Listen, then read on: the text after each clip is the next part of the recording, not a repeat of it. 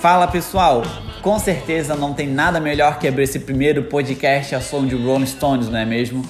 E por aqui preparamos esse primeiro episódio para que vocês conheçam melhor o que é a Hubfield e quem é o trio que está por trás dessa startup e desse podcast. Por aqui, nós vamos trazer convidados a nível nacional para uma conversa, um bate-papo sobre tecnologia, sobre gestão, sobre inovação na área jurídica e nos canteiros de obra que com certeza vão ajudar muito vocês nesse dia a dia. E me apresentando bem rápido, antes de passar a bola para o Luiz e para Amanda, meu nome é Cauê, eu sou sócio de uma empresa de comunicação visual. Até início do mês, eu estava como presidente do Centro Acadêmico de Administração aqui da Univale de Itajaí. E minha paixão por empreender surgiu desde cedo. Eu sou filho de um empresário bem respeitado aqui na região e eu acompanho essa trajetória dele, toda a decisão que ele toma, toda a forma que ele conduz o negócio, todos os riscos que envolvem né, a condução desse negócio e toda a história que ele sempre conta do que ele já passou, de como ele fez para construir a empresa do zero. E isso, cara, foi criando uma paixão dentro de mim. Eu aprendi a gostar dos riscos, eu aprendi a entender todo o risco que engloba e aprendi a amar e a conviver com esses riscos. E aqui na Hubfield eu estou como head de marketing, famoso CMO, que engloba toda a estratégia digital, toda a comunicação, as métricas e a experiência do usuário nas nossas plataformas. E Amanda, bora lá, a mesa está contigo. Obrigada, Cauê. Tô, meu, realmente muito feliz em estar aqui com vocês, iniciando esse super projeto e criando mais esse canal de interação com o pessoal. Então, vamos lá. Me apresentando, eu sou Amanda Schissel, uma das cofundadoras e head de operações aqui da Hubfield. E eu tenho formação em engenharia civil pela Univale de Santa Catarina. E hoje eu atuo em uma das maiores empresas de alimentos do mundo, onde eu faço parte do time técnico aí na gestão da cadeia de fornecedores a nível Brasil da companhia. E eu acho que só para dar um contexto e falar um pouquinho da minha trajetória para quem está escutando a gente, Uh, na universidade, eu sempre tive muito próxima dos movimentos de empreendedorismo e centros acadêmicos. E nessa minha jornada acadêmica, eu pude ter experiências assim fantásticas que me marcaram muito. E é muito legal porque eu tive próxima do processo da construção como um todo. Então eu comecei atuando desde projetos com conceito BIM para empreendimentos aqui da região de Balneário Camboriú e Itajaí até em experiências ou super experiências, eu acho que eu posso dizer assim, dentro de uma Construtec lá de Floripa, que eu tenho um carinho, uma gratidão enorme. Porque, cara, foi lá que eu aprendi a enxergar as dores do mercado da construção e conseguir transformar isso em soluções reais para as pessoas, sabe? Para que a gente pudesse transformar o ecossistema da nossa construção. E disso aí acabou surgindo a super oportunidade de me tornar uma das lideranças da vertical Construtec da Costa Valley, que para quem não conhece, é uma, é uma comunidade de fomento à inovação aqui de Santa Catarina, em que a gente carrega uma responsabilidade muito grande em fortalecer o setor da construção local e conectar essas soluções com o mercado através de vários eventos que, que a gente desenvolve. E só para fechar, uh, eu passei um tempo também na linha de frente em canteiros de obras de uma construtora de alto padrão aqui da região. E eu acho que esse foi o momento assim em que, em que eu senti na pele de verdade as dores e os maiores desafios da nossa construção e que, e que não são poucos, né? Acho que algo muito marcante para mim nessa experiência foram sempre as relações com os fornecedores e os subcontratados. Uh, e assim, uma dificuldade em que a gente tinha em conseguir entender e gerenciar de, cara, assim, com uma excelência, vamos assim dizer, todas essas obrigações que foram contratadas. E a partir disso a gente experimentava diversos tipos de erros e de atrasos. Uh, e atrelado a isso, acho que uma dificuldade muito grande em conseguir tanto identificar comprovar, mas também responsabilizar cada um dos agentes por esses acontecimentos, sabe? Então, aqui no Hubfield, estando muito próxima da operação, eu venho trazendo uma visão muito dos canteiros de obra, dessa experiência prática do dia a dia e dos desafios que os engenheiros enfrentam e que podem ser sim supridas com inovação e tecnologia, é, aonde entra o Hub Field aí. E só para finalizar nessa minha jornada, assim, numa visão geral, acho que o sentimento que fica é, é o de querer fazer acontecer, sabe? De, de solucionar os problemas e tornar a nossa realidade mais sustentável e mais humana. Essa é a minha missão aqui no Hub Field e a missão também desse time incrível que vocês estão conhecendo hoje. Show, Amanda. Muito bom levar essa trajetória para todo o pessoal que está nos ouvindo aí. E Luiz, agora a mesa está contigo. Conta aí todo o teu, teu background para o pessoal. Cauê, agradeço o convite para fazer parte desse podcast. Falo que é realmente um prazer fazer parte do, do projeto Hubfield. Como falado, meu nome é Luiz Felipe Silveira, eu sou fundador e CEO dessa startup. Sou advogado formado há mais de cinco anos, tenho pós-graduação em Direito Empresarial, cursos de negociação e gestão de projetos exterior. Estou concluindo meu mestrado atualmente na Fundação Getúlio Vargas é, em Direito dos Negócios, com ênfase em especial à contagem de construção. E é curioso, é interessante que essa relação com a construção se deu em razão de ter trabalhado nos últimos anos em projetos de, de infraestrutura de grande porte, numa grande multinacional. Como essa empresa em si tinha uma, um leque de atuação bastante amplo, eu tive experiências realmente fantásticas, fantásticas. De cara eu pude participar de um projeto de uma planta offshore que seria integrada à bacia de Santos, um pré-sal, que é um monstro da engenharia, capaz de processar 150 mil barris de petróleo por dia para mim aquilo foi realmente um susto, cara. Já que eu estava acostumado mais a, a, aos livros do que ver aqueles canteiros gigantescos com milhares de pessoas trabalhando. Sabe? Foi ali que foi o, o estalo. E eu começou, aí que começou a minha paixão pela construção. E comecei a respeitar muito mais aqueles engenheiros brilhantes que faziam isso acontecer. Sabe? Uma obra dessa magnitude não é brincadeira e os riscos são altíssimos.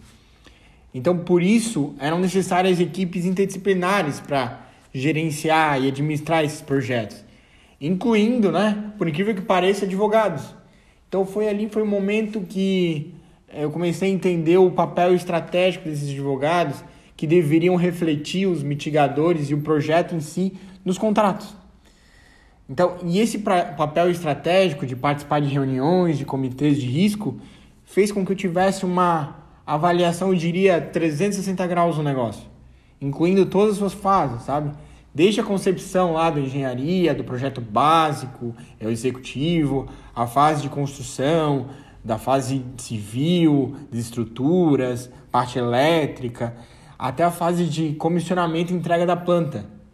E sabe, de toda essa experiência que eu tive, o que é mais interessante foi entender a estrutura complexa que precisa para do ponto de vista administrativo, gerencial, para gerenciar essa supply chain dessas grandes obras. E, e, uma relação que é bastante conturbada é a relação com os subcontratados, né? em que ela nem sempre é tranquila e, e transparente por, por inúmeras razões. É, muitas vezes o pessoal da obra não consegue acompanhar de fato, medir de forma apropriada, tem dificuldades operacionais ali. E só para concluir, tá? É, o que eu posso falar é que ao final dessa jornada, a sensação é que fica que o advogado tem que estar muito mais próximo do canteiro, se envolver realmente na obra para entender e propor soluções. E só assim ele vai se tornar estratégico e, e, e realmente um facilitador dos negócios. E essa, sem dúvida, é uma das missões e, e pilares da Hubfield. Então, Cauê, esse é um pouco meu background aí, agora toca aí. Fechou, muito bom levar essa trajetória para o pessoal aí também. E um negócio legal para a gente abordar agora é como surgiu esse, esse projeto, como surgiu a Hubfield, né? Luiz, vamos trocar minha ideia aí com o pessoal? Beleza, Cauê, obrigado. Para contar um pouco da história da Hubfield, eu queria voltar um pouco no tempo e contar um pouco da minha trajetória na consultora. E eu lembro que foram anos sensacionais, né? de muitas experiências, trabalhando na análise e administração de contratos de projetos monumentais, desde a conclusão de uma plataforma offshore de petróleo, plantas de fertilizantes, até termoelétricas nos rincões brasileiros. E eu me lembro de uma passagem específica que eu fiz um treinamento, é como parte do treinamento do programa Trainee, eu tive o privilégio de visitar um mega projeto na Patagônia Argentina. Era uma planta de extração de gás natural não convencional na Patagônia, também chamado de fracking. O visual era surreal, aquela estrutura gigantesca se erguendo no horizonte no meio de uma área desértica. Era realmente, foi uma, realmente uma experiência muito maluca. E, e, na época, o motivo da visitação era um treinamento de gestão de projetos. E eram trainees de várias áreas, desde engenheiros, economistas e contadores. Mas o que mais me chamou a atenção desse treinamento foi que, apesar de durar duas semanas, foi o pouco que se falou sobre contratos na área de construção. É, com exceção dos advogados, as pessoas não entendiam termos de direito, achavam que aquele documento de mais de 100 páginas não tinha relevância, não mudava o dia a dia. Mas quando tinha um problema no canteiro, isso me recordo muito bem, nas disputas, grandes disputas que existiam nessas obras, a primeira coisa que eh, eles faziam era ir atrás dos advogados para tentar resolver o problema. Então aí que eu notei que tinha algo de errado, né? Os engenheiros, de um lado, não gostavam de falar do contrato, mas precisavam socorrer deles. E os advogados, por outro lado, em geral, estavam mais preocupados com teses e jargões jurídicos. E aí foi com essa ideia na cabeça é, de aproximar esses dois mundos, de engenharia e do direito, que eu voltei para Itajaí no contexto de muita incerteza, que é o Covid. Foi nesse momento de retorno que eu reencontrei um amigo de infância, Cauê, que a gente jogou bola junto e tal.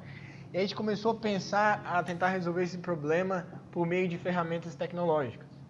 E uma parte legal dessa história é que por mais que a gente jogava bola, tudo junto na infância, a gente ficou um tempo, né? Ficou uns anos sem se falar aí.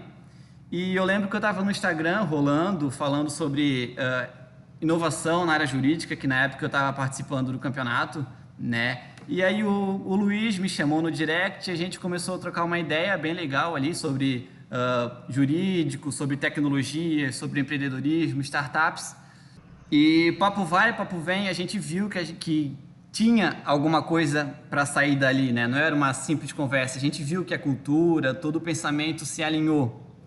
E aí a gente resolveu trocar uma ideia melhor sobre uma tecnologia. Já conhecia a Amanda, né, de longa data. A gente estudou junto na, no colégio, tudo mais. Eu conhecendo ela, sabendo que ela é muito ligada na área da inovação, na área da engenharia e na área da tecnologia, resolvemos chamar ela para uma conversa, um bate-papo rápido ali né, no, por vídeo mesmo, no meio da, da Covid. E o papo foi muito bom. Amandinha, quer contar aí como é que, como é que foi o papo contigo, como surgiu tudo isso?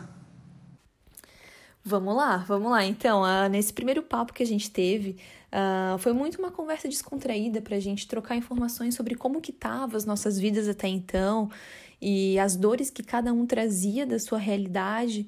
E eu acho que foi aí que a gente encontrou uma grande virada de chave.